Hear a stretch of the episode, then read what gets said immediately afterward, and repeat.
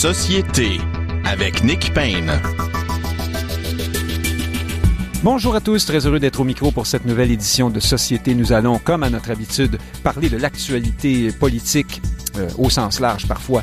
Euh, dans quelques instants dans cette émission. Cette semaine, Rémi Villemur est avec nous, ainsi que Guillaume Rousseau, pour euh, animer ce, ce, panel, qui sera animé, je vous le dis, là, il y a beaucoup de sujets, encore une fois, euh, fort intéressants, fort, euh, j'allais dire explosifs, en tout cas, euh, plein de ramifications et, et, et d'angles à exploiter dont nous allons parler cette semaine. Mais d'abord, nous allons traverser l'Atlantique pour parler d'une d'un événement assez particulier. C'est la chaîne d'information en continu CNews, dont vous avez peut-être entendu parler puisque euh, notamment hein, Mathieu Bocoté euh, y officie euh, presque quotidiennement. Il est partout, Mathieu Bocoté, dans les médias français ces temps-ci, mais en tout cas, à CNews, c'est un peu son port d'attache. Donc, euh, les joueurs en présence dans l'événement dont je veux vous parler sont CNews, le Conseil d'État qui est une instance qui est chargée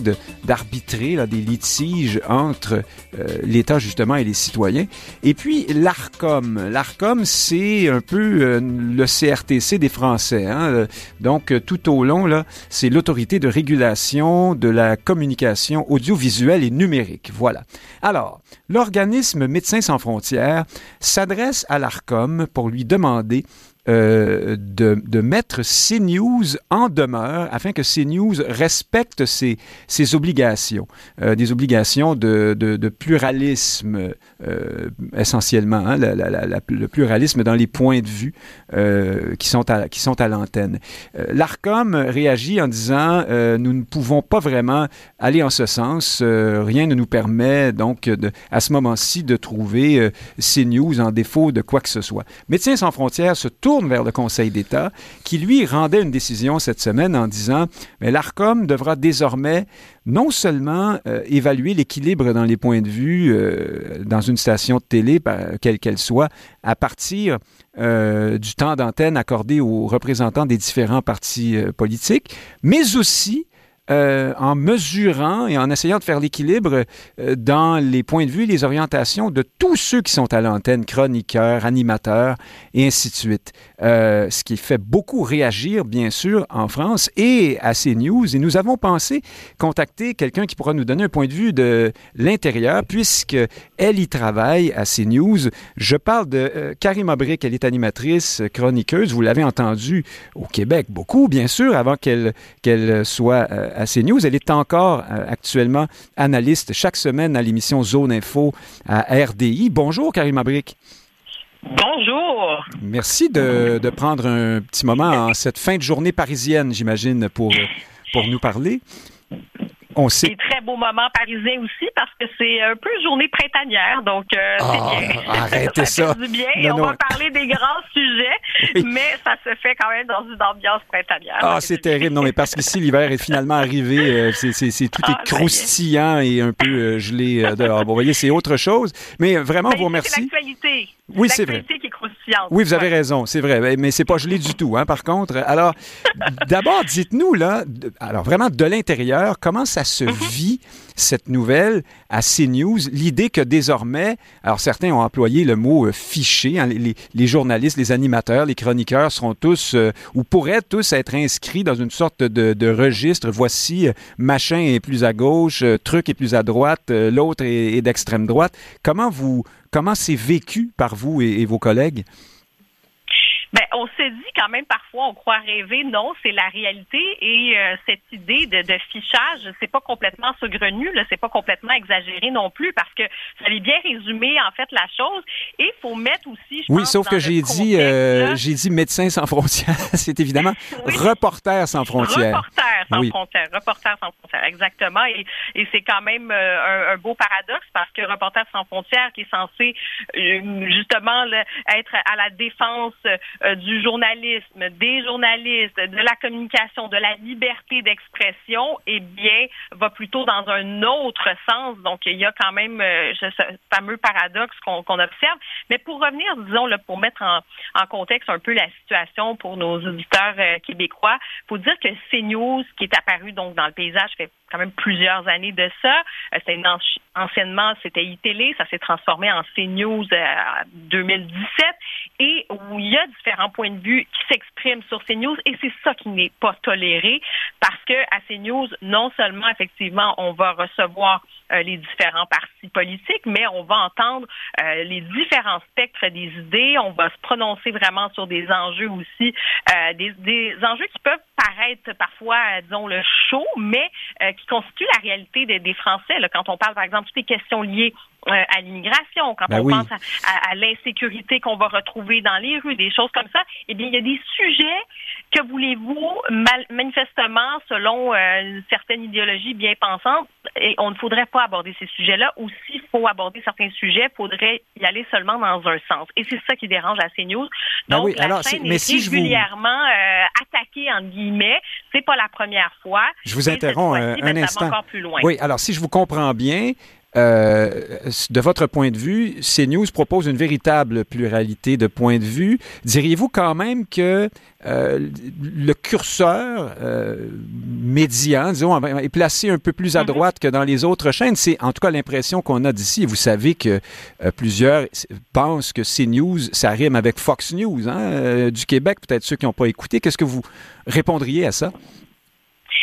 Je dirais quand même que euh, ça, ça implique à ce moment-là quelle est la norme faut l'expliquer. Ça, c'est quoi? Ça veut dire que si CNews est, euh, de, disons, euh, plus à droite, plus conservatrice, par exemple, ou si on y entend ces points de vue jugés plus à droite, et certaines mauvaises langues vont même dire même à l'extrême droite, on va entendre ça beaucoup. Beaucoup de mauvaises langues dans ce cas-là, hein? Oui, oui, c'est ça. C'est ça. Mhm. Mais à ce moment-là, c'est que ça veut dire que le curseur des médias, c'est quoi? C'est-à-dire qu'il y a une norme que finalement les autres médias, ils se définissent comment? Ça veut dire que pour être dans une norme, euh, disons, respectable ou une norme où on n'aurait pas de critique, où on se serait pas peinturé dans le coin, ça veut dire que euh, c'est quoi? De, donc, les autres chaînes sont à gauche, à l'extrême gauche, au, centre.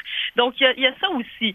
Cela étant dit, je pense qu'effectivement, les différentes chaînes peuvent, dans certaines émissions, avoir des lignes éditoriales, mais ça n'empêche pas euh, d'avoir, par exemple, différents points de vue sur, sur des plateaux. Il y a des émissions où on va avoir plus de personnes, peut-être sur certains sujets, qui vont être classés, en guillemets, j'allais dire, euh, bon, plus, plus à droite. Euh, et sur d'autres plateaux, ça va être plus, euh, disons, plus mélangé. Donc, on a autant des personnalités de gauche, des éditorialistes. si je pense, je sais pas, mon philosophe Nathan Dever ou des, des personnes comme ça, Philippe Gibert ou d'autres d'anciens socialistes. Ben, vous avez Laurent ben, Geoffrin, par exemple, oui, c'est ça. Ben, qui était là pendant, oui, un certain temps et tout ça. Donc, il y a quand même, ils peuvent s'exprimer sur le plateau. Et il y a aussi ce paradoxe, hein, parce que souvent, on va inviter, en fait, CNews va inviter des personnalités. Euh, et je pense, par exemple, à une des euh, porte-paroles, si vous voulez, qui, qui, dirige un des syndicats ici en France, qui est classé très à gauche. Et elle, elle ne veut pas venir à CNews. Et ensuite, on va critiquer le fait qu'il manque de pluralité. Et elle ne veut pas venir à CNews parce que, justement, il y a d'autres points de vue jugés plus à droite qui s'expriment. On parle de Jean-Luc Mélenchon aussi, hein, qui, qui refuse souvent les, les, invitations. Mais dites-moi, ce que vous nous, ce, dont vous nous parlez pose la question euh, enfin, me ramène à, deux, deux, concepts qui sont dans le débat, là, si je comprends bien à l'heure actuelle. le, concept de pluralisme interne mhm. et celui de pluralisme externe. C'est-à-dire que euh, c'est ce que disent, euh, entre autres, les gens de Reporters sans frontières. Eux disent, ben, dans les médias écrits, il y a depuis longtemps l'idée du pluralisme externe. C'est-à-dire que chaque média a vraiment une ligne éditoriale euh, assez campée, mais comme ils sont nombreux, sur l'ensemble du groupe, on arrive à avoir un pluralisme externe. Donc, tandis qu'à la télévision, il était de coutume de, de voir à ce qu'il y ait pluralisme à l'interne et ce serait mhm. euh, là que ces news feraient défaut. Et euh, qu'est-ce que qu'est-ce que vous en pensez? Est-ce qu'on est peut-être rendu euh, ailleurs, à une époque où on peut se permettre des chaînes, certains parlent de chaînes d'opinion hein, désormais, mhm. en parlant de CNews? Mhm. Mais vous savez, bon, encore une fois, je me mets dans le contexte québécois, tout ça, et, pour les, détails, mais ce que je peux dire globalement, pour qu'on comprenne bien, c'est vrai que la presse écrite la, presse écrite, disons ici, euh, ça échappe un peu à ce type de, règles ou de règlements on considère que bon, il y a plein de sites internet, il y a plein de journaux, donc ce pluralisme, si on veut externe, les, le citoyen peut s'informer à gauche, à droite, et il y a une espèce de variété. Comme il y a moins de fréquences à la télé, il y a moins de fréquences pour des chaînes d'information, ben les règles qui régissent les euh, chaînes d'information en continu, on pourrait dire que c'est un peu plus euh, plus strict. Et il y a effectivement euh, cette nécessité de pluralisme. Moi, je suis pas contre. Au contraire, je, je pense que c'est très bien qu'il y ait ce fameux pluralisme effectivement dans les chaînes, sauf que en ce moment, l'ARCOM, vous l'avez dit, qui est un peu l'équivalent du CRTC, calculait dans le fameux pluralisme, euh, c'était le, temps de parole des personnalités politiques, des partis politiques. C'est ça, là, on veut ben, ajouter, euh, c'est ça. les chroniqueurs, les animateurs et tout. Ça. Et ensuite, il y avait une certaine liberté quand même éditoriale. Et comme je dis, CNews ben, permet euh, l'expression de différents courants, chose peut-être qu'on entend moins sur d'autres chaînes. Et, et, curieusement, on se plaint moins de ça. Ou enfin, Reporters sans a décidé, c'est pour ça que je dis c'est quand même une sorte de cabale envers CNews précisément, envers certains discours que euh, certains pourraient dire divergents ou qui ne sont pas nécessairement dans une espèce de doxa, euh, euh, espèce d'idéologie un peu dominante. Il faut dire certaines choses, en parler d'une certaine façon. Et personnellement, je veux dire, moi, je suis pas toujours d'accord sur ce que j'entends, mais sur telle chaîne ou telle autre chaîne, ou même sur des collègues. c'est bien correct. Je trouve ça bien qu'il y ait justement cette, cette pluralité de voix, puis que je pense que le public est assez intelligent pour se faire son idée. Donc, tout ça pour dire que l'ARCOM, quand Reporters sans frontières avait saisi l'ARCOM, donc on voit que c'est vraiment une cible CNews, on voit qu'on ne tolère pas certains discours qu'on entend à CNews particulièrement.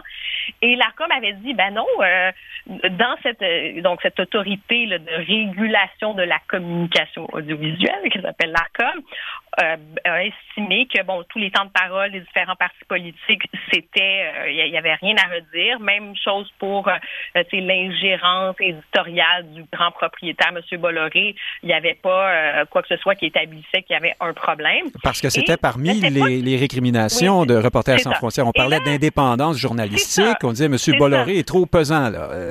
on, l'écoute trop. oui, d'accord. C'est ça. Mhm. Et l'ARCOM, donc, qui est quand même, euh, je veux dire, qui est l'organisme qui est indépendant, qui est cette instance indépendante, sinon, il n'y a, pas de, problème là-dessus.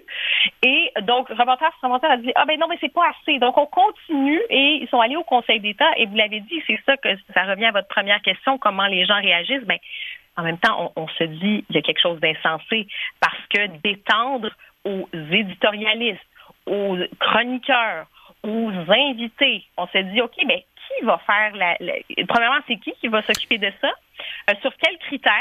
Ben, Karim Abric, c'est ça. Vous, vous prenez les devants sur chacune de mes questions. C'est ce que j'allais vous demander. Et alors, on comprend tous que c'est une, usine à gaz, pour reprendre une vieille expression euh, de la politique française. C'est presque impossible à mettre en pratique. Ce qui veut donc dire que mm-hmm. les gens qui prônent ça, euh, ont peut-être une autre intention, ou alors ceux qui, ceux qui ont voulu arriver à ce résultat, à, quoi assistons-nous là ici? Est-ce qu'on est vraiment dans la volonté de stigmatiser euh, ces news peut-être davantage que de vraiment arriver à mettre en marche euh, ce qu'on ce qu'on prône? Et, et, et, de la même façon, je pense que c'est le patron, vous me corrigerez si je me trompe, de Libération qui a fait un tweet pour dire ouais mais si on fait ça c'est news, il va falloir faire ça avec mm-hmm. France Inter aussi et donc une chaîne vue comme étant de gauche.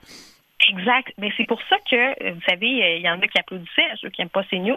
Puis on se rend compte que, je veux dire, sur le principe, euh, finalement, ceux qui applaudissent en disant oui, oui, oui, euh, ben, ils se rendent compte que finalement, ils ont peut-être ouvert une boîte de Pandore parce que euh, est-ce que justement, si on se met à faire ça un petit peu partout, ben c'est peut-être qu'il y en a d'autres. Sauf que moi, je pense malgré tout que l'idée, ça reste quand même de c'était quand même de, cibler euh, ces news parce que comme je disais, Reporters sur, sur frontière aurait pu décider que euh, euh, je sais pas, là, d'aller à une chaîne concurrente, que ce soit euh, BFM sur le service public, par exemple, aussi, sur une autre chaîne, etc. Donc, Ou une chaîne très marquée à gauche, là, justement, comme euh, oui, oui, France Inter. Ça.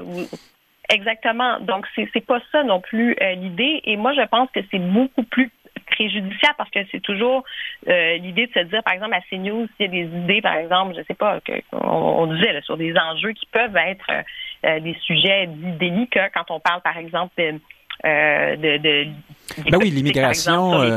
Sur, les flux, migratoires, quand on parle d'intégration, quand on parle de beaucoup de, sujets, en fait, en France, là, que c'est ça, des, sujets qui peuvent être, euh, disons, dont on peut débattre. Il est évident aussi euh, qu'on n'a pas beaucoup aimé que la chaîne soit une sorte de rampe de lancement pour Éric Zemmour pendant un certain moment, hein, parce qu'il était très, très populaire à CNews avant de se lancer en politique.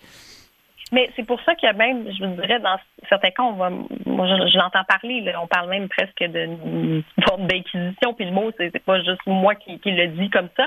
Je disais, il y avait, euh, c'était très intéressant, c'était euh, dans, dans le Figaro cette semaine, euh, il s'appelle Jean-Éric Schoels, qui est l'ancien directeur général du Conseil supérieur de l'audiovisuel. Et lui disait, écoutez, c'est une véritable inquisition que l'ARCOM devra, euh, à laquelle l'ARCOM devra se livrer si on va vraiment dans cette voie, parce que ficher, c'est plus, c'est plus juste une question de dire oui, on prend le pluralisme, c'est vraiment euh, qui décide de ces étiquettes-là et quels sont vos recours, parce que ça peut avoir aussi un préjudice. Si, par exemple, je sais pas moi, vous êtes pour euh, pour euh, les, droits, exemple LGBT, vous militez là-dessus. Euh, vous êtes pour des politiques très généreuses, exemple socialement, là, différentes mm choses, que pour le chômage, pour peu importe. Mais vous êtes critique sur, je sais pas, sur les politiques euh, en lien avec, par exemple, l'immigration. Euh, oui, comment on va vous, vous, identifier? plus à droite. Ben là, on vous identifie comment? Est-ce que parce que vous dites certaines choses, ben là, soudainement, vous allez être identifié à l'extrême droite? Oui, allons-y concrètement. Comment on identifie, disons... Euh... socialement? Oui, ça. Et comment? le préjudice social, si vous êtes tagué qui disent non, moi je me reconnais pas là-dedans. J'exige le, droit à la nuance, le droit à simplement aussi euh, à ma liberté d'expression, évidemment toujours dans les dans le respect de la loi. C'est, je veux dire, il y a déjà des dénis. Si jamais vous franchissez certains trucs, euh, il y a c'est puni par la loi. Donc, je trouve qu'on est plus dans une entreprise de discrédit plutôt que dans une entreprise de pluralisme. On veut bien marquer que, que CNews est à l'extrême droite, parce que c'est vraiment le terme qu'on emploie la plupart du temps, plutôt que, que, vraiment procéder à un réajustement qui serait bénéfique pour tous. C'est ce que vous nous dites, en fait, euh, Karim C'est ça. Puis manifestement, ces, gens-là ne l'écoutent pas ou écoutent euh, ce qu'ils veulent bien écouter, des, des, des, segments qu'ils veulent bien écouter en disant Ah, vous voyez, il y a telle personne qu'on a invitée. Puis je le dis vraiment de bonne foi. Je suis quelqu'un, sincèrement, moi, je, je crois profondément euh, à cette, à cette liberté d'expression je pense qu'elle est malheureusement elle est menacée aujourd'hui. Les gens, des fois, ont peur de parler parce qu'ils ont peur d'être tagués, pas pour dire des choses horribles, c'est simplement pour constater des réalités, parler de sujets. Et ça, ça dérange. Et ça, c'est quand même, je trouve que c'est un tournant qui, qui est quand même assez déplorable. En euh, terminant, Karim Abric, parce que le, temps nous bouscule, vous, euh, tout ça mm-hmm. arrive dans un contexte euh, qui est celui où une ministre, je pense que c'était l'ancienne ministre de la Culture, qui, qui mm-hmm. ouvertement se montrait ouvert, justement ouverte, favorable à ce que la fréquence de ces news soit abolie éventuellement. Bref, qu'on fasse disparaître ces news. Pensez-vous qu'une une telle chose soit véritablement dans les cartons et possible à moyen terme, disons? Ben, si ça en venait à cette, euh, cette extrémité-là, ça montrerait à quel point justement on a, je pense, complètement basculé. Ça voudrait dire que dans nos sociétés qui se disent démocratiques, on autorise une ligne de pensée. Et ça, c'est extrêmement grave parce que là, on basculerait vraiment, je pense qu'on serait dans une espèce d'air de, où il y a des commissaires politiques qui vous disent, vous, le couloir de pensée, c'est ça. Écoutez, il y a des millions de Français qui écoutent ces news-là. C'est pas tous des fascistes, là. Millions de Français qui, ouais, Certains pensent le contraire, hein? Oui. certains le disent. ça fait 20 ans que je fais ce métier. Euh, oui, vous avez été, vous êtes encore radio-canadienne, hein? Donc, j'imagine qu'on peut se fier, sur vous. pour dire ça. Ce que je veux dire, c'est que je crois euh, à l'information euh, rigoureuse, juste. Je crois aussi qu'il y a différents rôles. Je dirais, à CNews, il y a une salle de rédaction avec des journalistes qui font des sujets, donc des faits, qui vont faire du reportage. Il y a des émissions de débat où il y a des éditorialistes, donc c'est une façon différente aussi d'approcher l'information. C'est-à-dire, vous faites une analyse, vous pouvez donner votre opinion. Si vous êtes éditorialiste, c'est pas la même chose. Si on invite, euh, s'il y a des invités de la société civile, de peu importe, qui viennent sur les plateaux, c'est autre chose. C'est en appui en fonction des différents reportages qui sont présentés. Donc, de grâce, ne perdons pas euh, justement euh, ce pluralisme-là. Ça se manifeste dans différentes chaînes, dans différents plateaux, dans différentes, justement, c'est la parole, les différents spectres, plus à gauche, plus à droite, plus au centre, peu importe. Et ce qui est très drôle, peut-être en terminant, je vous parlais de cette fameuse tribune là, de, de M. Chouette, l'ancien directeur général du Conseil supérieur de l'audiovisuel. Lui disait, c'est singulier, là, je cite, là, il dit, il est singulier que le Conseil d'État fasse peser les contraintes du pluralisme interne sur un opérateur privé, alors que cette exigence devrait exclusivement régir le service public de l'audiovisuel financé par nous tous, dans le sens que... Oui, et qui, par ailleurs, n'est pas particulièrement à cheval là-dessus lui-même. Euh, oui, c'est ça. C'est ça. Mhm. C'est bien un endroit qui devrait avoir justement une pluralité sans se mettre à calculer. Tout ça, c'est vraiment, je pense, effectivement, dans le service public parce que ça doit représenter l'ensemble de la population, alors que les chaînes privées, oui, elles respectent euh, l'exigence, on, a parlé tout à l'heure, les, différents types de pluralisme, euh, mais qu'il y a quand même une possibilité de ligne éditoriale. Il y a quand même, il faut qu'il y ait une espèce de variété dans le paysage et ce qui fait la, richesse, je pense, euh, mm. démocratique, c'est d'avoir accès à différentes informations. Karim Abric, précisons pour nos auditeurs que le Conseil supérieur de l'audiovisuel, c'est l'ancien nom de l'ARCOM, en fait. Hein? Donc, euh, en fait, euh, c'est l'ARCOM, c'est plutôt c'est le CSA. Oui, c'est ça. Est-ce que, ce que je dis? le CSA. Oui, Conseil supérieur de l'audiovisuel, c'est ça, le CSA. Donc, vous parliez de l'ancien patron de l'ARCOM, au fond, qui s'exprime de cette façon-là. écoutez, Karim Abric, pour la semaine prochaine, histoire d'avoir du pluralisme à cette émission, nous essaierons d'inviter quelqu'un qui vous traitera d'extrême droite euh, à rebours ou qui nous expliquera pourquoi CNews est une ben chaîne d'extrême droite. Vous savez, moi, des fois, je suis d'extrême gauche, des fois, je suis d'extrême, je sais pas quoi, d'extrême hauteur, d'extrême, je sais pas bon, vous avez été extrêmement euh, intéressante et aimable de vous euh, joindre à nous ce midi. Allez profiter extrêmement de Paris et du beau temps qui, qui y sévit apparemment. Merci beaucoup, Karim Abric. Au plaisir. Un plaisir. Bonne journée. Au Merci, vous aussi. Euh, chers auditeurs, nous passons directement la rondelle, euh, pardon, en termes hockey, à Rémi Villemur, qui est en studio, détenteur d'une maîtrise en histoire, doctorant en sociologie. Bonjour, Rémi Villemur. Bonjour, Nick Payne. Qu'est-ce que ça vous inspire, euh, la situation de CNews? Gardez, retenez votre souffle. Je pense que Guillaume Rousseau est avec nous. bonjour Guillaume Rousseau, vous êtes désormais blogueur au Journal de Montréal, professeur titulaire et directeur des programmes de droit et politique appliquée à l'Université de Sherbrooke. Bonjour.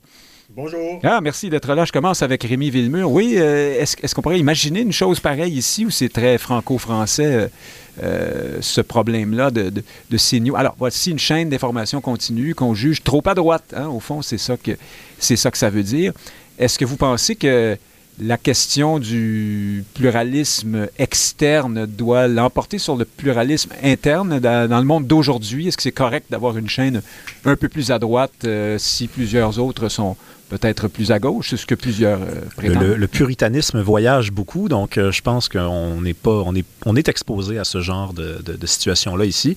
Je note quand même au passage euh, que Geoffroy le Jeune. Parce qu'ici, on voit parfois les médias de québécois comme étant la droite. Hein. Oui, oui, oui, fasciste, tout, tout, le tralala.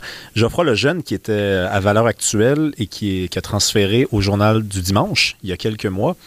Euh, lorsqu'il a donc fait de la transition, il a perdu tous ces journalistes qui ont quitté en dénonçant euh, la figure de Geoffroy Lejeune. Et ensuite, il a eu beaucoup de difficultés à, se relever parce que bon, tous les journalistes du JDD tous les journalistes du JDD où il arrivait tout le monde il a subi une grosse campagne d'intimidation médiatique et Reporters sans frontières n'est jamais intervenu. Donc dans un cas euh, inverse. En fait, euh, on, il semblerait que Reporters sans frontières euh, regarde ailleurs. En fait, il y a des frontières, mais d'un côté seulement. Exactement, des frontières, des frontières à, à l'est. Oui, c'est ça. Guillaume Rousseau, qu'est-ce que vous en pensez? Est-ce qu'un tel débat pourrait se transporter au Québec? C'est en c'est en filigrane, hein? c'est dans, les coulisses, euh, chez les initiés, euh, pour ceux qui suivent beaucoup la politique euh, et la chose des, affaires publiques. Ben, Radio-Canada, c'est la gauche, et puis, ou en tout cas, ça penche à gauche, disons. Et puis, pour les gens de la gauche, Québécois, alors c'est vraiment la méchante extrême droite. Et d'ailleurs, vous venez de vous y joindre, vous-même, Guillaume Rousseau. Qu'est-ce que vous pensez de tout ça? Ben moi, ça me rappelle un petit peu début des années 2000 avec euh, les radios de Québec, donc certaines une radio de Québec en particulier, qui avait été euh, visée par le CRTC.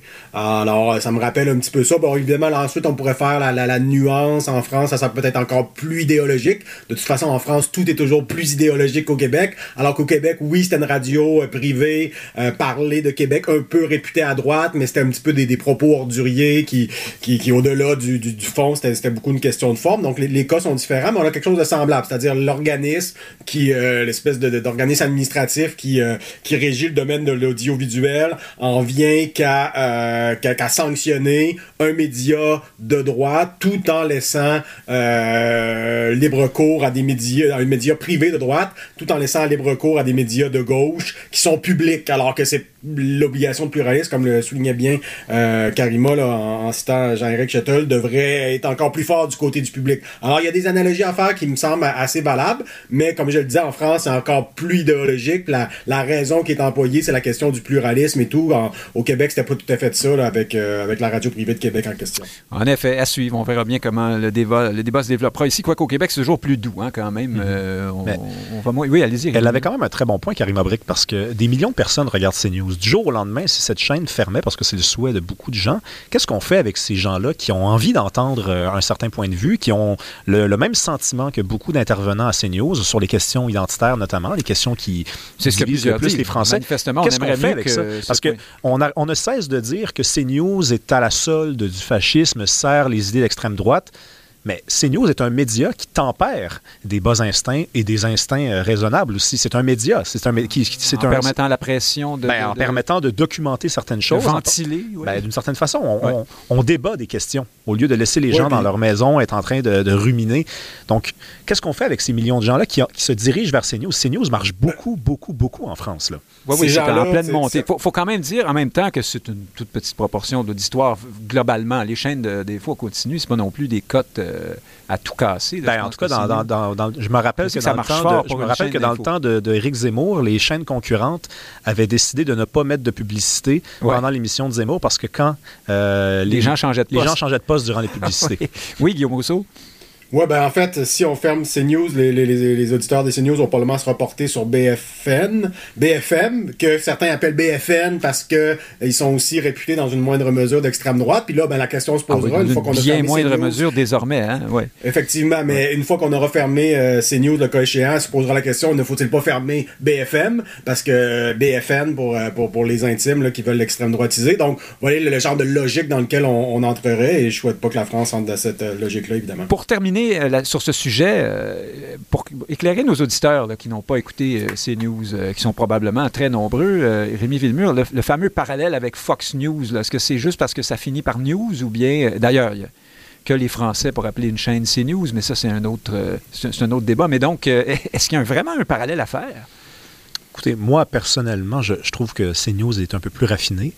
Euh, on me dira que, que je suis, euh, je sais pas, romantique ou que j'ai que, que, des... Enfin, mais moi, je trouve que c'est un peu plus un peu plus euh, calme, un peu plus modéré. Euh, et là, il faut arrêter. Là, CNews, euh, Fox News, si ça s'arrête là, la comparaison, on est allé nulle part. Ben, oui, mais justement, non, mais parce qu'il n'y a pas, Guillaume Rousseau, à CNews, cette, cette proximité évidente avec un parti politique. Par exemple, à Fox News, c'est l'impression que c'est le service des relations de presse des républicains quand même, beaucoup, non? Oui, puis les républicains ont l'impression que, c'est, que CNN, c'est le service de presse des démocrates. Donc, je pense pas qu'on, s'en sert. Mais si je pouvais, pour répondre à votre question, si je pouvais le, y répondre en une formule assez simple. Je vous dirais que Fox News, c'est américain, CNews, c'est français. Ah, voilà, la, voilà la différence. c'est ça. vient avec ça la question du raffinement et tout, mais euh, essentiellement, la différence, elle est là. Pensez pas qu'il y a quand même un peu plus de pluralité de points de vue à, CNews qu'à Fox News, euh, malgré tout? Oui, effectivement. Il y a, on peut, je pense que... Il y avait quand même des éditorialistes de gauche là, en il y a parfois Laurent Geoffrin qui intervient parfois à CNews, mais il faudrait voir Fox parfois des démocrates aussi qui interviennent, donc après ça, on pourrait faire des nuances. mais globalement, on pourrait dire qu'effectivement que CNews a plus de pluralisme, que c'est moins, euh, que c'est moins tapageur que Fox News, mais pour moi, ça c'est couvert par ma différence différence entre la France et les États-Unis. En France, c'est plus, tout est un peu plus raffiné. Aux États-Unis, tout est, tout est un peu cowboy, tout est un peu euh, dans la virilité exagérée et tout. Donc, voilà, j'englobe ça sous la différence que je fais entre l'Amérique et la France. Oui, l'outrance aussi. Bref, euh, voilà. pour ce spécial média français, chers auditeurs. Euh, traversons, retraversons l'Atlantique vers le, le, froid Québec. Rémi Villemur, c'est passé quelque chose de tout à fait particulier cette semaine. C'est une sorte de voyage dans le temps. Euh, on s'est projeté tout à coup en 1980 ou en 1995 en plein débat euh, fédéraliste, euh, indépendantiste, parce que le capitaine Canada lui-même, Denis Coderre, est arrivé avec sa cape euh, tambours et trompettes, pas nécessairement avec beaucoup de subtilité non plus, euh, pour nous expliquer que la menace séparatiste est à nos portes et que lui sera le champion pour nous défendre dans ce nouveau drame qui s'annonce. Euh, et, et, en même temps, vous avez Paul Saint-Pierre Plamondon du Parti québécois qui, lui, retombe un peu dans les, les vieilles manies euh, péquistes euh, des demi-mots et des expressions euh, fumigènes. Hein? La consultation populaire, pour ne pas parler de l'affreux mot en R, le référendum. Est-ce qu'il y a une jonction à faire entre ces deux événements? C'est le retour de deux discours? Bref, c'est vraiment le retour des années 80 et de, et de 1995, non? Oui. Bon, on parlait Comment ça se fait que ça arrive là, là tout à coup? On parlait de raffinement et on s'en va parler de Denis Coderre après. on s'excuse déjà. La marché haute. oui, effectivement. Denis Coderre, écoutez, c'est comme Taylor Swift. Hein? semaine après semaine, il est dans l'actualité. À un moment donné, on aimerait ça qu'il y ait un Super Bowl puis qu'il disparaisse un petit peu pour nous laisser un peu d'air. Moi, je suis pas d'accord avec vous hein, sur la question du consultation populaire euh, référendum. Paul Saint-Pierre Plamondon s'est bien défendu cette semaine. Hein. Il s'est fait poser la question par une journaliste. Il s'est défendu en se défendant pas. Il a dit oui, c'est parce que le mot référendum est trop chargé négativement. Ben, il revient à admettre qu'on a de la difficulté. C'est pas exactement ce qui s'est produit. Il s'est fait demander si le mot référendum était chargé négativement, puis il a dit j'admets qu'il a été utilisé, qu'il est encore utilisé comme une menace, mais dans les documents qui ont été publiés par le Parti québécois, le mot référendum sort, le mot consultation populaire sort. Vous pensez pas vous, qu'il y a une volonté de, prononcer le moins possible l'affreux mot en R, sérieusement? Je, pense que c'est Probablement oui, effectivement, une des stratégies, mais à ce moment-là, pourquoi on utilise quand même encore un peu le mot référendum? Le mot est utilisé justement pour que ça soit plus vous, Rémi Lemieux, oui, trouviez que c'est pas, pas si mal. Oui, peut-être, peut effectivement. non, mais écoutez, je, je pense que c'est pas une mauvaise idée parce que la politique, il euh, faut, faut, faut, sortir euh, de, de l'idée naïve qu'on s'en fait. C'est en bonne partie le vocabulaire, c'est en bonne partie les mots, le lexique et le mot référendum est, marqué idéologiquement d'une certaine façon. Politiquement, et consultation populaire, pensez-y deux secondes, ça veut dire consulter la population. à partir de ce moment-là, comment on peut être contre une consultation populaire? Le référendum, hein, quand on parle de référendum sur la sur l'immigration, par exemple, c'était dans l'air euh, il y a quelques semaines, les gens disaient oh, un référendum, c'est pas une bonne idée. Mais un référendum sur l'immigration, personne ne devrait être contre ça. C'est une consultation populaire. Si on, si on est admiratif de la démocratie suisse, ben, c'est parce que les, Suisses organisent constamment des référendums. Donc, le mot référendum est marqué idéologiquement. Consultation populaire est une façon de s'en sortir un peu, mais je pense pas qu'on évite le mot référendum pour autant. Le mot est encore présent dans le lexique du Parti québécois. Peut-être de façon plus subtile, j'en conviens. Ben, parce que vous savez, Guillaume Rousseau, que ce qui arrive à ce moment-là, c'est que les Coderre et Pratt, euh, je parle d'André Pratt parce qu'il publiait un texte dans Le Devoir cette semaine où il ramenait lui aussi les épouvantails, euh, la chicane, les déchirements, les familles brisées euh, et tout ça contre lesquels il faut se prémunir désormais. Euh, donc, euh, bref, laissons une seconde de, côté euh, Coder et, Pratt, Coder surtout. Continuons un instant sur la question du référendum, Guillaume Rousseau. Est-ce que, et là je parle aux juristes, dans plusieurs pays, constitutionnellement, un référendum, c'est exécutoire ou décisionnel, non? Tandis qu'au Québec, au Canada, c'est bel et bien, ce n'est bel et bien que consultatif, à moins qu'on fasse une loi qui nous engage à agir advenant un oui ou un non, par exemple. Est-ce que, je me trompe? Et, de ce fait, est-ce que parler de consultation populaire, c'est pas aussi un peu euh, diminuer la portée euh, du référendum? Oui, ben en fait, ici, je pense qu'il faut distinguer le fond et la forme. Donc, sur le fond, la loi sur les consultations populaires, c'est précisément la loi sur les référendums. Mhm. Donc, ça veut dire en gros la même chose. La même chose. Euh, donc, là-dessus, il n'y a pas de, voilà, il y a pas, y a pas d'ambiguïté. Maintenant, c'est sûr que dans le langage et tous les autres, consultation populaire, ça veut dire consulter le peuple. Donc, ça pourrait prendre la forme de. Ça a l'air d'un sondage. ça peut être un sondage, ça peut être une, des, états généraux avec une commission parlementaire itinérante, ça peut être une élection référendaire. Donc, il y a forcément une petite ambiguïté, même si juridiquement, c'est assez clair que, on, on bon, puis, puis dans les documents du PQ, on voit que c'est des synonymes. Donc moi, sur le fond, ça me, ça me, ça me cause pas vraiment de problème. Là, je pense que le PQ parle de référendum lorsqu'il parle de, consultation euh, populaire. Par contre, là, ici, ça nous illustre que, là, avec PSPP, des fois, on pensait que le PQ, comme euh, en prenant quelqu'un qui, est sorti de nulle part, qui, a été au PQ très très peu d'années avant d'en devenir chef, ben, ça faisait en sorte que tout le passé du PQ était comme oublié. Donc c'est très difficile, par exemple, pour M. Legault de ramener le, PQ à son passé, à ses gouvernements qui n'ont pas été parfaits forcément, parce que PSPP n'était pas là. Donc euh, le, passé péquiste, on l'avait comme un petit peu oublié. C'était refait une virginité avec son jeune chef, mais là, à un moment donné, le passé péquiste revient hanter un peu euh, M. Paul Saint-Pierre Plamondon. Donc s'il était à la tête d'un nouveau parti qui n'était pas le PQ, ben il nous parlerait, on n'en ferait pas tout un plat de cette, de cette sémantique, mais à partir du moment où il est à la tête du PQ, qui a effectivement pu, dans le passé, peu jouer sur le référendum, ouais. jouer sur les mots, ben là, forcément, ça le, ça le rattrape. Donc, sur la forme, je pense que c'était malhabile de sa part, là, de, dans un document, d'utiliser parfois consultation populaire, puis d'avouer, ouais, référendum. Je pense qu'il est mieux avec sa stratégie de base, qui est de dire, on va faire un référendum, on le promet, on va le gagner, aucune hésitation, référendum, référendum, référendum, d'en parler soir et matin. Je pense qu'il doit jouer cette, carte-là, le tout pour le tout. Ça paye depuis qu'il est là, donc le souverainiste décomplexé, c'est sa stratégie, ça ça marche, puis c'est le pire moment pour commencer à nuancer cette stratégie, c'est au moment où, où, officiellement ça marche. Donc, parce que là, il va avoir l'air du gars qui, qui parlait de référendum quand il était à 8% dans les sondages. Une fois à 32, il arrête d'en parler, il cherche des synonymes. Donc, non, non, non. Là, il faut qu'il parle de, de, de, référendum soir, matin, euh, midi, soir, puis euh, Denis, avec Denis Coderre et tout. Faisons le pont vers Denis Coderre. Euh, ouais. Guillaume Rousseau, je reste avec vous un instant. Direz-vous que ça a tellement marché que ça, ça nous a fait arriver Denis Coderre, au fond. Euh, Est-ce ouais, que Coderre euh, n'a pas l'occasion de tenir ce, ce, genre de discours, justement parce que le Parti québécois est, est au sommet dans les sondages avec un discours euh, assez, assez engagé? Oui, tout à fait. Donc, ça remet l'axe souverainiste euh, fédéraliste au cœur euh, du jeu politique. Donc, ça, ramène euh, une figure comme, comme Denis Coderre. À défaut d'avoir un Antoine Dionne Charret qui n'a peut-être pas voulu faire le saut cette fois-ci, mais peut-être qu'il devra le faire à un moment donné. Donc, ça, c'est tout, tout n'est pas joué au niveau de la, la, chefferie du, PLQ, à mon avis. Mais certes, avec le sondage qu'il y a eu, qui donne 6 ou 7 points de plus au PLQ avec Denis Coderre, je pense que c'est un, un vrai point. Mais moi, Denis Coderre, j'aimerais ça aller au-delà de la, figure folklorique folklorique, au-delà de, de, de, de, du Elvis Gratton, pour reprendre l'image de Mathieu Bocoté, qui était parfaitement euh, divertissante et, et, et, pertinente dans Ça dans collait quand même, hein? oui, oui, oui, il n'y a pas de doute. C'était tout à fait pertinent, c'était correct comme première réaction. Mais si on va un petit peu plus loin et on regarde les arguments là, de, son, de son mouvement embryonnaire, là, non merci. Ah, j'ai oublié d'en parler, euh, il... oui, il veut mettre en marche donc un grand mouvement, ouais. le mouvement non merci, hein, qui nous rappelle le slogan de 1980. Euh, on, on, a compris le sens, évidemment, de, de ce mouvement. Allez-y.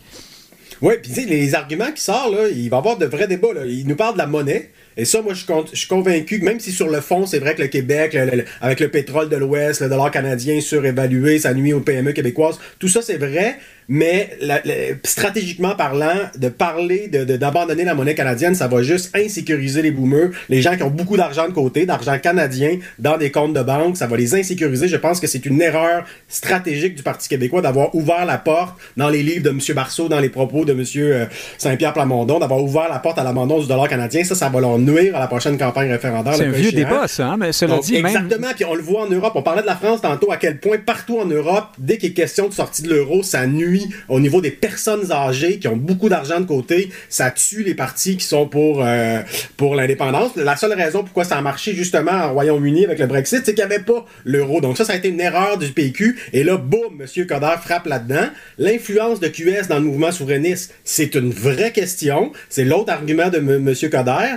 Euh, c'est vrai là, que, surtout si les péquistes sont minoritaires, je veux dire, QS va avoir une grosse influence. Ils vont vouloir imposer leur agenda d'un référendum, non pas sur la souveraineté, mais sur une une sorte de jeu là, de donnant-donnant. Je, je t'appuie sur la souveraineté, ils, tu me donnes vont, euh, des programmes exactement, sociaux. Exactement, ils vont avoir le rapport de force. Là. Si c'est un gouvernement péquiste minoritaire, il y a absolument besoin de QS pour voter la loi qui, qui puis le processus référendaire. Ils ont besoin de QS dans, la, la, la, le camp du oui. QS va exiger probablement que la, la question soit non pas sur un projet de souveraineté, mais sur un projet d'une constitution d'un Québec souverain très à gauche. Donc, c'est une vraie question que pose euh, M. Coder. Et évidemment, l'argument de la péréquation, qui, euh, qui est loin d'être euh, si, si, facile à, répondre. Donc, juste ces trois arguments-là qui ont été sortis, c'est un vrai débat. Donc, je pense que là, il faut aller au-delà de la, la, figure folklorique de M. Coder qui fait sourire.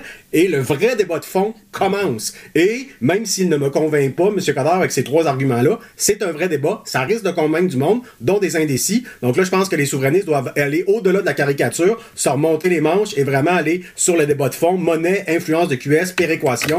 Il n'y en aura pas de facile pour, euh, pour les souverainistes dans ce débat-là. y a-t-il, euh, bonne expression qui reste dans le ton, euh, Guillaume Rousseau, y a-t-il, Rémi Villemur, effectivement, danger pour les péquistes et les indépendantistes de prendre à la légère M. Coder, je ne fais pas de jeu de mots ici, de, de ne pas le prendre au sérieux? Ben euh, là, euh, pour le moment, il n'y a personne qui prend au sérieux Denis Coderre, même pas au Parti libéral. Ben, sauf peut-être Paul Saint-Pierre Plamondon, hein, quand même, qui le dit. C'est peut-être une erreur d'ailleurs, parce que moi, je pense qu'il va falloir prendre au sérieux Denis Coderre à partir du moment que sa propre équipe va le prendre au sérieux. Tous les députés du Parti libéral qui se font demander qu'est-ce qu'ils pensent de la candidature de Denis Coderre, se ne se prononcent pas. Euh, André Pratt s'est fait poser la question par Yasmine Abdel-Fadel à Cube Radio cette semaine. Je ne me prononce pas, je fais partie du comité de relance. Personne n'ose. Et on se rappelle les rires de Marois Donc, Denis Coderre, euh, hein, il a été comparé à Elvis Gratton. Moi, j'aime mieux le comparer à Stan dans Les Boys, dans mon livre à moi. Euh, et c'est pas, c'est pas très raffiné, évidemment. Non, merci. Moi, euh, vous savez, j'étais trop jeune, j'étais pas né. Dans les années 80, je, connais évidemment la référence, mais je pensais qu'il nous sortait un non merci de Cyrano de Bergerac, hein, la fameuse tirade non merci. Mais non, on, ne s'y échappe pas. C'est jamais très, très raffiné du non, non, Moi, je n'oublierai jamais quand il nous a dit que notre destin c'était de manger trois fois par jour. Vous savez, j'aime pas intimider des gens, j'aime pas taper sur le même clou. Je me suis fait reprocher cette semaine par des gens sur les réseaux sociaux de, trop parler de Denis Coderre, mais à partir du moment que je me fais dire que mon destin, c'est de manger trois fois par jour, vous êtes mon ennemi. Ben, c'est parce que vous, vous manquez de rien, Rémi Villemur. Mais ben, ben, on n'a pas posé la question à Guillaume Rousseau là-dessus parce qu'il n'était pas là la semaine dernière. Guillaume Rousseau, manger trois fois par jour. Je manque d'un pays. Je manque, il me manque mon pays. Oui, c'est ben voilà, ben oui, je sais bien. Euh, déjà, vous, vous prendriez un, pays de l'amour et de l'eau fraîche et ça vous, ça vous irait, même si vous ne mangiez pas trois fois par jour. Absolument. À la bon. Oui, c'est ça. Guillaume Rousseau, euh, les trois repas par jour. Est-ce que c'est pas peut-être un meilleur coup qu'on pense pour euh, Denis Coderre, mettre en, opposition les rêveries euh, indépendantistes et les, coûteuses et dangereuses et le confort, le fait de manger trois fois par jour, la prospérité, surtout à une époque d'inflation. enfin, là aussi, on retourne dans les années 80. Moi, effectivement, donc le confort et l'indifférence, euh, pour reprendre le titre euh, du film. Ben, moi, j'aurais une réponse en deux temps. A priori, moi, j'ai toujours pensé que la politique, c'est plus que du, du, beurre sur le pain, puis euh, c'est une aspiration collective à se dépasser euh, collectivement, c'est la question identitaire, c'est la question constitutionnelle qui m'est chère pour euh, des, des, des, des, raisons évidentes de, de formation professionnelle et tout. Donc ça, ce serait ma, ma, ma, réponse, si vous voulez, toute faite. Mais vous avez sans doute raison, mais la politique, c'est aussi des gens qui s'efforcent de mettre en opposition ça euh, Exactement. Euh, et, ça, c'est la deuxième partie de ma réponse. Ensuite, ça devient aussi une question de contexte. Et là aussi, vous avez raison en soulignant que, ben, là, il y a peut-être un contexte, il y a peut-être plus de gens que d'habitude qui n'ont pas leurs trois repas par jour. Donc là, l'argument de dire la politique, c'est justement pas des grands projets, un dépassement de soi collectif et tout, mais c'est s'assurer que tout le monde mange trois repas par jour. Ça devient peut-être un argument qui a un petit peu plus de sens que d'habitude. Puis on le voit avec Pierre Poilievre. Moi, quand je voyais Pierre Poilievre il y a deux ans, qui nous disait, euh, il y a des gens qui, qui, il y a des mères de famille qui donnent, qui mettent de l'eau dans le lait parce qu'ils euh, sont trop pauvres pour se payer du lait pour leur nouveau-né. Puis je trouvais ça complètement déconnecté. Je trouvais que c'était exagéré. Puis que je trouvais qu'ils faisaient une campagne beaucoup trop strictement sur des questions de, finances personnelles, d'économie, passer sur les questions identitaires et culturelles qui font le pain et le beurre, de, et donc le succès électoral des conservateurs ailleurs en Occident. Donc je trouvais que c'était un mauvais conservateur, Pierre Poilievre. Mais force est de constater qu'il a vu avant tout le monde l'inflation. Il a vu avant, avant des gens qui ont des bons revenus euh, comme moi. On n'est peut-être pas sensible suffisamment à ça. Lui, il l'a vu et il tape là-dessus depuis deux ans. Il avait raison avant tout le monde, puis là, ça paye, puis ça paye vraiment dans les sondages. Quand on dit que le PQ a remonté, c'est vrai, puis 32% c'est incroyable quand on pense qu'il était à 8% il y a deux ans, mais on est loin d'un gouvernement vastement majoritaire, comme c'est le cas des, conservateurs fédéraux. Donc là, quand on, cherche des gens qui réussissent en politique, jusqu'à preuve du contraire, c'est Pierre Poilievre, et il est sur ce type de discours-là. Donc avant de dire que M. Euh, Coder a complètement tort avec ça, je me garde une petite gêne. Bon, alors on a probablement trop parlé de Denis Coderre, on nous le dira, puis puisqu'il n'est finalement ni candidat, ni encore moins chef. mais bon, il est très connu. Il a fait beaucoup de bruit cette semaine. Et là, Rémi Villemur, dans ce, cette espèce de retour d'autrefois, pour le meilleur, hein, d'ailleurs, pour plusieurs, il y a aussi Éric Duhem qui, en direct de l'Alberta et de la Saskatchewan, nous explique que notre destin, c'est pas de se chicaner entre les oui et les non, ce sont ces mots, c'est de faire des alliances pour obtenir plus d'autonomie provinciale. Alors là aussi, on a l'impression d'entendre un vieux film, peut-être même encore plus vieux euh, que celui euh, de l'indépendance et du fédéralisme tout court. Qu'est-ce que vous en pensez? Est-ce que M. Duhem a un avenir dans, ce filon-là? Il n'y a pas déjà la CAQ là-dedans? Il n'y a pas déjà des décennies d'histoire qui nous montrent que ça ne mène pas à grand-chose?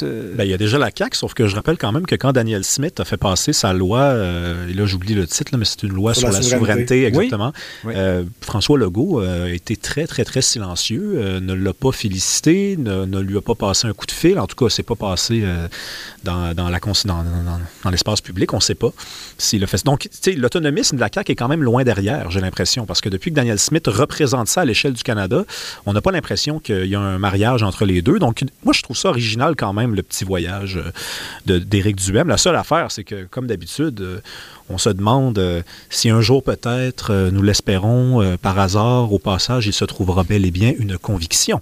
Parce qu'il change de combat comme certains changent de culotte. Et je recommande à tout le monde de changer sa culotte une fois par jour. Donc pour Denis Coderre, c'est une conviction un jour, l'autre, l'autre jour. Duhem, mais oui. ah, excusez-moi, écoutez, je suis obsédé par Coderre. Ben, il est très convaincu. En ouais, Denis Coderre, il n'y a pas de doute. Le truc avec Éric Duhem, c'est que moi, ça m'énerve, évidemment, le discours qui consiste à dire le référendum, c'est la chicane, c'est la chicane avec le voisin, avec le beau-frère, la querelle, dispute. Et là, il nous dit la solution, c'est de euh, s'asseoir avec les provinces. Et ça, évidemment, évidemment, euh, c'est ça, ça, ne sera pas, ça ne mènera pas à une chicane avec le fédéral, ni à une dispute, ni à une bataille. C'est un petit peu euh, soit naïf, soit nous prendre pour des imbéciles. Guillaume Rousseau, est-ce que c'est pas un vieux serpent de mer, ça, une vieille lubie, faire des alliances avec les autres séparatistes hein, du Canada d'une certaine façon, les autonomistes de l'Alberta, comme si les Canadiens étaient assez naïfs pour embarquer dans une démarche qui servirait à réaffirmer ou à affirmer davantage la spécificité euh, nationale québécoise, hein, parce que c'est de ça dont on parle entre les lignes, au fond. Sinon, faire des alliances circonstancielles dans tel ou tel dossier, c'est toujours possible, mais de façon large et systématique, laisse vraiment, au fond. Ben, je pense que là, il y, a un contexte particulier. Quand même, l'Alberta a adopté une loi sur la souveraineté de l'Alberta. C'est quand même pas rien. Dans un Canada uni, je, veux bien, mais tu sais, c'est quand même pas rien. Le Saskatchewan First Act, donc la, loi sur la, Saskatchewan d'abord, il y a vraiment quelque chose qui se passe dans l'Ouest canadien, là, des, et dont le Québec pourrait s'inspirer. Autant des, parfois, c'est les provinces de l'Ouest qui s'inspirent du Québec. Autant là, le Québec pourrait s'en inspirer avec une loi sur la souveraineté du Québec, avec pour, euh, pour résister là, aux ingérences du fédéral. Il y aurait vraiment des choses à s'inspirer le problème, c'est que la raison pourquoi la CAQ va pas là, c'est entre autres parce que les relations entre Mme Smith et M. Legault sont pas euh, particulièrement bonnes. Il n'y a pas vraiment d'atome crochu. Donc, ça, ça, peut paraître banal, mais en, politique, il, y a, les, rapports de force, il y a les intérêts, il y a les grandes considérations géopolitiques. Puis ensuite, il y a des êtres humains en chair et en os. Et bon, là, ça, ça donne que ça, ça, ça, ça ça, le courant passement entre Mme Smith et, M. Legault. Donc, c'est ce qui explique un petit peu qu'il n'y a pas eu de beaucoup de réactions à, ce moment-là. Mais je pense qu'il devrait aller au-delà de ça. Puis, effectivement, le gouvernement du Québec devrait étudier cette possibilité-là, d'avoir une alliance plus forte avec l'Alberta. Mais moi, M. Duhem, je trouve ça intéressant parce que ça donne ça donne de, la chair autour de l'os de son virage autonomiste. avant, c'était bon, ben, parce qu'il faut bien avoir une position constitutionnelle, on veut, on veut pas être trop fédéraliste, on veut pas être souverainiste, donc on se dit autonomiste, on passe à autre chose. Non. Là, il met de la chair autour de l'os, il a fait un congrès beaucoup sur ce thème-là. Là, euh, son monde lui a demandé de, penser à une charte de l'autonomie. Là, il s'en va dans l'Ouest pour bâtir des, euh, une partie de son monde, hein? alliances. Donc, non, ouais, effectivement. Parce qu'il y a une autre aile dans, ce parti-là qui était résolument, euh, inconditionnellement, inconditionnellement est complètement canadienne. Oui, qui... puis il aimerait ça discuter de vaccins. Hein. Oui, c'est ça. Oui, ouais, effectivement. Donc, il y, a, de ça aussi, effectivement. Mais disons que là, je trouve que ça rend sérieux son espèce de virage autonomiste. Là, parce qu'en en politique, là, communiquer, c'est répéter. Vous dites une fois que vous êtes autonomiste, ça ne veut absolument rien dire. Vous faites deux congrès là-dessus, euh, un, livre blanc, vous allez en tournée mondiale. Bon, là, à un moment donné, l'électorat finit par se dire, ouais, ok, c'est vrai, j'associe ce parti-là à telle idée. Là, la vingtième fois que vous faites une, une opération de communication autour de cette idée-là. Donc là, M. Duham est là-dedans de vraiment frapper le clou de l'autonomisme. Et moi, je pense que c'est intéressant. Je pense qu'il y a un vrai contexte politique dans l'Ouest qui fait qu'il y a vraiment quelque chose à faire là. Il comble un vide qui est laissé un peu par la CAQ, qui aurait, dû profiter du contexte pour faire des alliances avec l'Ouest. Donc, je trouve ça parfaitement euh, intéressant. C'est sûr que ça reste un parti qui n'a pas de députés, qui est, à, qui est à 10 ou 11% dans les intentions de vote, mais en même temps, on sait qu'avec la baisse de la CAQ, euh, là, les sondages donneraient peut-être 4 ou 5 sièges aux conservateurs, là, avec la, répartition qui serait différente de la dernière fois. Donc, et, on sait pas, tout peut arriver d'ici la prochaine fois. On peut se retrouver avec une CAQ minoritaire qui a besoin des conservateurs et tout. Donc, faut pas négliger ce qu'un troisième parti d'opposition fait. On l'a vu avec le PQ. Qu'est-ce qu'il faisait il y a trois ans? Peu de gens s'en préoccupaient. Aujourd'hui, ça, ça, ça, dicte l'agenda. Donc, suivons de près ce que fait M. Duhem. C'est pas, euh, c'est pas inintéressant et ça pourrait avoir un impact dans, dans, les prochaines années. Alors, on a parlé du PLQ, du Parti québécois, des conservateurs d'Éric Duhem. On va essayer de compléter le tour du cadran euh, politique. Rémi Villemur, euh, allons du côté de la CAQ un instant. Là. Si Éric Duhem occupe ce siège de l'autonomie provinciale. Ça reste à démontrer, comme vous l'avez si bien dit vous-même. Il faudra voir s'il persiste Hein, ou si c'est encore euh, une autre pub de 30 secondes euh, qui est mhm. suivie de rien pour Éric Duhem, on verra bien. Mais euh, avec ou sans Duhem, quel espace reste-t-il à la CAQ si vraiment l'opposition souverainiste fédéraliste reprend du poil de la bête ou peut alors tout le monde s'est bien amusé d'imaginer François Legault en capitaine Canada mais là si, c'est François si c'est Denis Coderre capitaine Canada qu'est-ce qu'est-ce que quel rôle François Legault peut-il jouer? Et les caquistes, quel est leur destin? Quel est leur, avenir là-dedans? Alors, il y a une thèse caquiste euh, qui est très populaire, hein, qui consiste à dire qu'on est, on est passé à autre chose. Maintenant, c'est nationaliste, progressiste. Malheureusement, il suffisait d'attendre que le PQ revienne avec euh, ses convictions pour euh, qu'on se rende compte collectivement que cette thèse-là n'était pas... pas très solide. Ben, hein? en fait, elle n'était pas destinée à durer très, très longtemps. On attendait juste que les souverainistes se réaffirment. Et là, maintenant que c'est fait, ben, François Legault va devoir décider s'il renonce euh, à sa carrière politique ou s'il les représente tout simplement l'alternative. Et s'il veut être l'alternative, il n'a qu'une seule option, c'est celui de devenir, celle de devenir euh, capitaine Canada et de se transformer en Parti libéral. Et la transformation n'étonnerait personne. Elle est déjà amorcée depuis un certain moment. Depuis au moins, si on est généreux envers lui, le début du deuxième mandat, mais les, les plus fins parmi nous avaient déjà remarqué vers la fin du premier mandat que c'était amorcé. Alors, euh, non, écoutez... Je vous soumets une autre hypothèse. Allez-y. parce que j'imagine mal moi, là, François Legault, euh, essayer d'embarquer dans une surenchère avec Denis Coderre pour savoir qui sera le plus. Ben oui, d'une certaine façon, mais en même temps, est-ce qu'on ne peut pas l'imaginer euh, essayer de se placer au-dessus de la mêlée, hein, en, gardant son cap, en disant Vous voyez, c'est la vieille chicane, nous, on vous propose le meilleur des deux mondes, euh, et ainsi de suite. Je ne sais pas, c'est une bonne hypothèse, mais à quoi bon? Parce que on peut pas, l'histoire est têtue. Est-ce qu'on va le croire? Le clivage est entre les souverainistes et les fédéralistes. Donc, à partir du moment que les souverainistes disent Non, on, va, on va être élus à à l'Assemblée nationale et on fait un référendum dans un premier mandat. Ou une consultation populaire. Ou une consultation populaire. L'espèce de voix originale qui consiste à dire non, mais nous, on n'est ni pour ni contre, mais ne, compte plus. Elle n'a plus. Elle est, elle, est désactivée. Elle passe pour une voix qui n'est pas sérieuse, pour une voix qui est décalée. Donc, il faut prendre position. Et moi, j'ai l'impression que c'était commencé déjà à la CAQ avant même que Denis Coderre ne sorte des boulamites. On avait déjà commencé à dire ben, le référendum, c'est les Québécois en veulent pas. Vous voulez de la chicane, ça, c'est des slogans qu'on connaissait déjà. Donc, non, François Legault va devoir décider s'il renonce à une carrière politique ou s'il décide de demeurer l'alternative. Et l'alternative, c'est devenir capitaine Canada. J'aime pas vraiment cette expression-là parce que c'est quand même un peu... Sûr, mais, enfin, euh, mais bon, on comprend le champion ou le défenseur du fédéralisme. Euh, Exactement. le meilleur entre tous. Guillaume Rousseau, qu'est-ce que vous en pensez? Est-ce qu'il reste euh, de l'espace pour ce pour la fameuse troisième voie dont plusieurs disent qu'elle n'existe pas vraiment, mais ça, c'est autre chose? Ben, en fait, quand on parle de François Legault comme de, capitaine Canada avec euh, Denis Coderre, je pense que c'était la, rhétorique de Paul Saint-Pierre Plamondon qui était vraiment très habile et l'image frappait. Donc, euh, chapeau pour le, côté communicant ici. Mais la réalité, c'est qu'il ne sera jamais capitaine Canada, puisque s'il y a un troisième référendum, c'est que M. Legault aura perdu l'élection juste avant et qu'il se sera retiré. Et un premier ministre qui vient juste de perdre une élection n'a plus de capital politique. Bonne hypothèse, donc, en effet. Donc, ça, ça, n'arrivera pas. Donc, c'est vraiment une image. Peut-être pas pour M. Legault, mais pour les caquistes, en tout cas. Ouais, après ça, il restera les caquets sur de là de M. Legault, mais ça, c'est une autre question. Donc, ça, c'est la, la, première des choses. Ensuite, effectivement, donc là, ce qui risque d'arriver, c'est une campagne électorale qui pourrait porter avec la question constitutionnelle au cœur de la campagne électorale. Ça fait longtemps que c'est pas arrivé. J'y pense, Guillaume Rousseau, tout de même, avant la prochaine élection, il va y avoir des débats. Là. François Legault sera encore oh, là. La campagne euh, il pourrait bel et bien y avoir des débats autour de, du, du, retour du clivage souverainiste fédéraliste. Et là, François Legault devrait quand même prendre position. C'est dans ce contexte-là qu'on se demande s'il peut devenir le capitaine. et moi, ce que je pense, c'est que dans ce contexte-là, donc de pré-campagne électorale, campagne électorale sur la question constitutionnelle, je pense pas que la troisième voie soit battue en partant. Je pense que face à un Denis Coderre qui va nous dire euh, les trois repas par jour, donc hyper pragmatisme et l'hyper idéalisme euh, du PQ, ou du moins c'est comme ça que les adversaires vont le présenter d'un grand soir, le référendum, mhm. le projet de pays et tout. Entre les deux, la, troisième voie pragmatique aura, euh, même si elle sera un petit peu usée après huit ans de, de caquisme, elle sera pas complètement démonétisée, je pense. Surtout que les conservateurs vont aussi l'incarner à leur manière, les conservateurs de Éric Duhem, peut-être aussi que les conservateurs au fédéral qui auront pris le pouvoir entre donneront des signes de possibilité qu'il y a des gains à Ottawa qui n'étaient pas possibles sous, euh, M. Trudeau.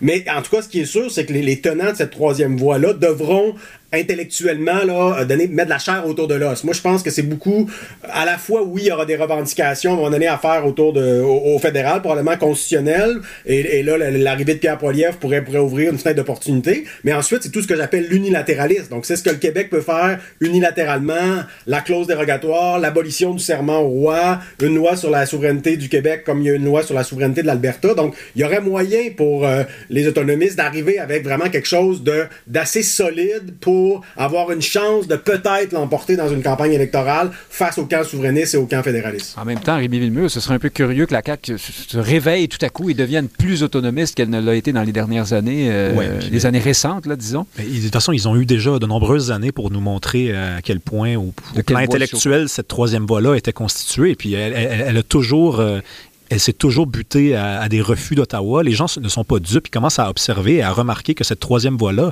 elle manque de souffle. Et c'est assez facile d'imaginer ce qui va arriver. Élection en 2026, débat des chefs. Vous avez Denis Coderre, supposons, qui est euh, pour le camp du non-merci. Vous avez euh, Paul Saint-Pierre Plamondon qui, nous, continue de parler d'un référendum. Et vous avez François Legault qui se fait poser la question par Paul Saint-Pierre Plamondon. Vous êtes pour ou contre un référendum? Vous êtes pour ou contre la souveraineté? On veut une réponse claire. À ce moment-là, la troisième voie originale, ben, comment voulez-vous qu'elle s'exprime autrement qu'en disant oui ou non, nous sommes en faveur de l'indépendance Donc, donc, le choix de François Legault va se faire là, à ce moment-là précis. Et je pense que s'il veut demeurer l'alternative, il va devoir devenir capitaine Canada. Et donc, la troisième voie, la voie intellectuelle subtile du caquisme, franchement, ça ne marchera pas. En un instant, Guillaume Rousseau, le, temps nous manque un peu, mais je voulais qu'on parle de Québec solidaire qui modère sa position. Québec solidaire voulait, euh, se, disait favorable à ce qu'on reconduise euh, le recours à la disposition de dérogation pour protéger la loi 21 de la Charte canadienne des droits et libertés, disons-le comme ça. Là, Québec solidaire apporte un, bémol. Euh, est-ce qu'on recule? Est-ce que euh, le, le, politburo et les militants se sont insurgés contre cette prise de position des, de, l'aile parlementaire du parti, finalement? Ben, soit c'est ça, ou soit que c'est du. C'est vraiment, ils nous ont menés en bateau et en, une minute. une partie des médias ils ont suivi. Donc, ils nous ont annoncé qu'ils voulaient donc voter pour le renouvellement de la clause dérogatoire de la charte canadienne, donc protéger la loi sur la laïcité contre les contestations fondées sur la charte canadienne. Puis ensuite, ils nous ont dit à condition que vous enlevez la clause dérogatoire de la charte québécoise, donc à condition que vous cessez de protéger la loi sur la laïcité des contestations fondées sur la charte québécoise.